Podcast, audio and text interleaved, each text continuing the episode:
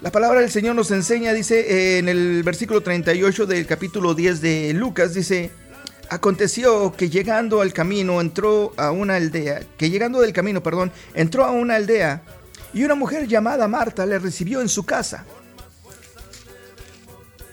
Esa tenía una hermana que se llamaba María, la cual, sentándose a los pies de Jesús, oía su palabra. Pero Marta se ocupaba con mucho se ocupaba con muchos quehaceres. Y acercándose dijo, Señor, ¿no te da cuidado de mi hermana que me deja servir sola? Dile pues que me ayude. Respondió Jesús y le dijo, Marta, Marta, afanada y atribulada estás con muchas cosas, pero solo una cosa es necesaria, y María ha escogido la buena parte, la cual no se le quitará. Amantísimo Padre Celestial, gracias Señor bendito porque usted nos da en su palabra confianza. Gracias Señor bendito porque su palabra es verdadera, justa y divina. Ahora Señor yo le pido Padre Santo que usted sea el que prepare la tierra donde esta semilla va a estar cayendo. Abra, abra los ojos espirituales, oídos espirituales y denos, Padre Santo, discernimiento de lo alto para nosotros poder aplicar esta palabra a nuestras vidas, para que cuando traiga fruto sea ciento por uno. En el nombre del Padre, del Hijo y del Espíritu Santo. Amén en amén. Qué tremendo, mis hermanos amigos. Muchas de las veces nosotros podemos ver esta, esta palabra y nos olvidamos o, o dejamos de, de, ver las cosas como el Señor las ve. Y muchas de las veces, mis hermanos amigos, nos pasa eso porque a veces nos, ah, nos ponemos en tanta conformidad con lo que nosotros estamos teniendo y el Señor nos ha restaurado, el Señor nos ha bendecido en una manera que nosotros ni siquiera nos hubiéramos imaginado antes. Y se nos olvida la tremenda necesidad que hay ahí afuera. Y muchas las veces, mis hermanos amigos, también la tremenda necesidad que hay en nuestras iglesias. Hay muchos hermanos y hermanas que están peleando todavía por sus hijos. Hay muchos hermanos y hermanas que todavía están orando, siguiendo, peleando la buena batalla, poniendo diariamente su petición delante del Señor por sus hijos, por sus hijas. Y qué tremendo, mis hermanos amigos, que ellos y ellas no puedan hallar el, el, el consuelo, el amor y el apoyo de su familia cristiana en las iglesias. Qué tremendo es que nosotros vayamos y digamos, es que no tiene, es que ya olvídate de eso, hombre. Si tus hijos no quieren aceptar, no, no, no hay remedio. Y sabes que entre, eh, eh, eh, entre todo lo que dicen, tienen un cierto punto. Tienen un cierto punto de, de razón. Si el hombre y la mujer no está dispuesta a entregar el corazón, Dios no fuerza a nadie a entrar. Dios no toca, Dios toca la puerta, Dios no está tumbando puertas. Dios toca la puerta. El hombre y la mujer tienen que estar dispuestos de abrir su corazón al Señor. Eso lo tengo por seguro. Eso lo tengo yo también en mi propia vida. También lo tengo por, por, ah, ah, ah, por, por entendimiento y por experiencia propia. Pero mis hermanos amigos, no quiere decir que la palabra del Señor no sea viva. Si no nos podemos aferrar a la palabra del Señor, entonces ¿a qué nos podemos aferrar? Muchas veces con las circunstancias de la, vida, por, las, ah, las, cosas por las cuales estamos pasando, se nos olvida, mis hermanos amigos, que el Señor respalda su palabra. No las, no las cosas que nosotros decimos. No nuestras palabras. La palabra del Señor es la que tiene poder. La palabra del Señor es la que el Señor se mueve. Es por la cual el Señor se mueve. Aquí vemos el acontecimiento que pasó para dos hermanas que recibieron al Señor en su casa. Así como muchos de nosotros, los cristianos que recibimos al Señor en nuestras casas, hemos invitado al Señor a nuestros hogares, a nuestra familia, a nuestro corazón, a nuestro hogar físico. Hemos invitado al Señor y muchas de las veces nos seguimos, lo invitamos, el Señor viene a nuestra casa porque el Señor no rechaza ninguna invitación. El Señor siempre está ahí. Nosotros somos los que a veces nos rechazamos las invitaciones, pero el Señor no rechaza ninguna invitación. Dice, aconteció que llegando del camino entró a una aldea y una mujer llamada Marta le recibió en su casa. Dice, esta tenía una hermana que se llamaba María, la cual, sentándose a los pies de Jesús, oía su palabra. Qué tremendo, mis hermanos amigos, que nosotros tengamos tanto poder, y lo hemos dicho, una y otra vez, que nosotros tengamos tanto poder a nuestra disposición, que tengamos tanta fortuna a nuestra disposición, que tengamos tanto, tanta bendición al alcance de nuestra mano y nosotros no saber cómo escuchar, cómo oír o cómo usar toda esta fortuna, toda esta bendición, todo este poder. Qué tremendo es que nosotros invitemos al Señor a nuestra casa y no nos sentemos a escuchar su palabra. Y tú podrás decir, pero es que qué tremendo que esta muchacha que esta mujer se haya involucrado tanto en los afanes. Es posible, mis hermanos amigos, a todos nos puede suceder, si no es que a todos nos ha sucedido en una u otra ocasión. Todos hemos sido culpables de malespreciar o mal atender la obra de Dios. Y es por eso que me daba tanto dolor, tanta tristeza, mis hermanos amigos, que esa persona no podía hallar refugio, esperanza entre su familia cristiana. Que no podía, qué, tremendo, qué tan, qué tan desesperante será, mis hermanos amigos, que tú te estés hundiendo, que tú te estés ahogando. Y alrededor haya un sinfín de personas que ni siquiera te quieren extender la mano. Y en vez de extenderte la mano, te están diciendo, te vas a ahogar. Ahora sí ya te vas a morir. Oye, qué cosa tan fea será eso. Dios nos libre de ser partícipes de un acontecimiento como ese. Dios nos libre de ser partícipes, mis hermanos amigos, de en vez de ser de solución o de inspiración a las demás personas, nosotros seamos de desánimo y causa de piedra de tropiezo. Aquí le dijo Marta, pero, pero Marta se preocupaba con muchos quehaceres y y acercándose le dijo, Señor, ¿no te da cuidado que mi hermana me deje el servir sola? Dile pues que me ayude. Muchas las veces nosotros vemos la necesidad, mis hermanos amigos, y la malinterpretamos. Muchas las veces nosotros vemos las cosas y es ahí donde es necesario que nosotros estemos pidiendo, mis hermanos amigos, diariamente la, la, discernición de Dios. Que Dios nos ayude a entender y a ver las cosas como Él las ve. Porque muchas las veces es bien fácil que nosotros nos, seguimos con nuestra propia prudencia y, y, por tal y por completamente no erremos o erremos a atender la necesidad que el Señor nos ha puesto delante de nosotros.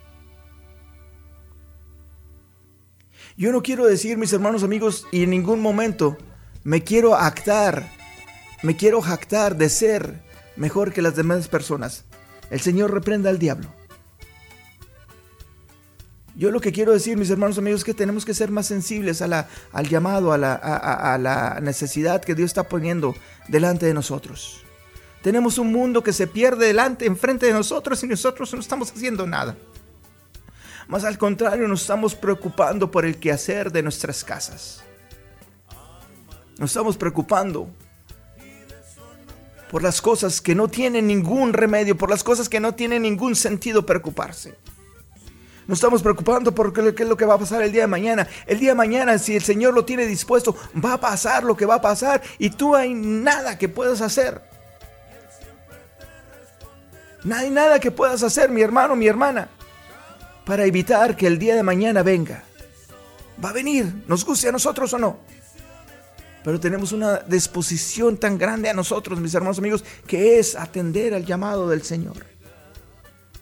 Dice, respondiendo Jesús le dijo, Marta, Marta, afanada y atribulada estás con muchas cosas.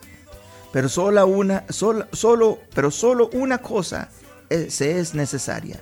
Y María ha escogido la buena parte la cual no será quitada.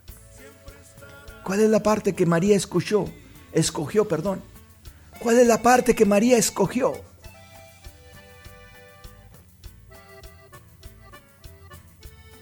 La parte que María escogió fue sentarse a los pies de Jesús y oír su palabra.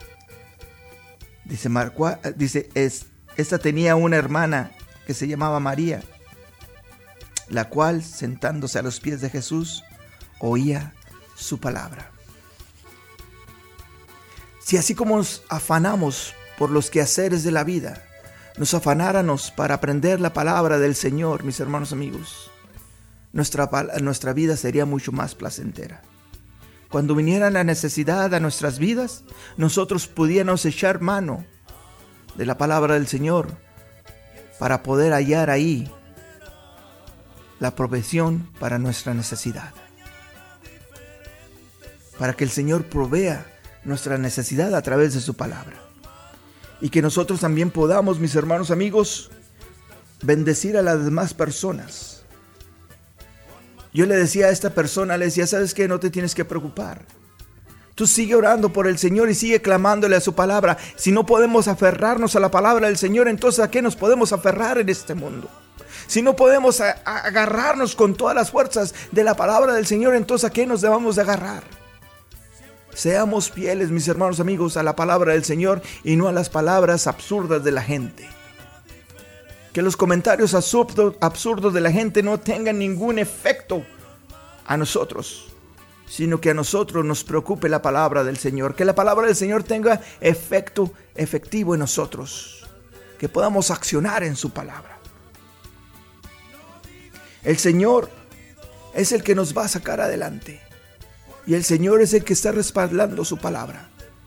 Y si el Señor está con nosotros, porque nosotros estamos en su palabra, mis hermanos amigos, que no podemos vencer en este mundo, el día de hoy, el día de mañana y cualquier otro día que se nos ponga enfrente.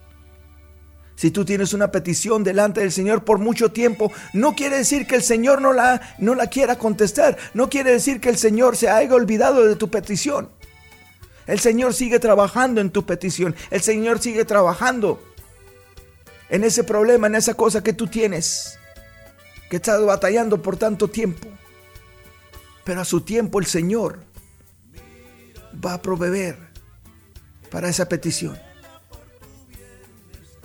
No quites el dedo del renglón.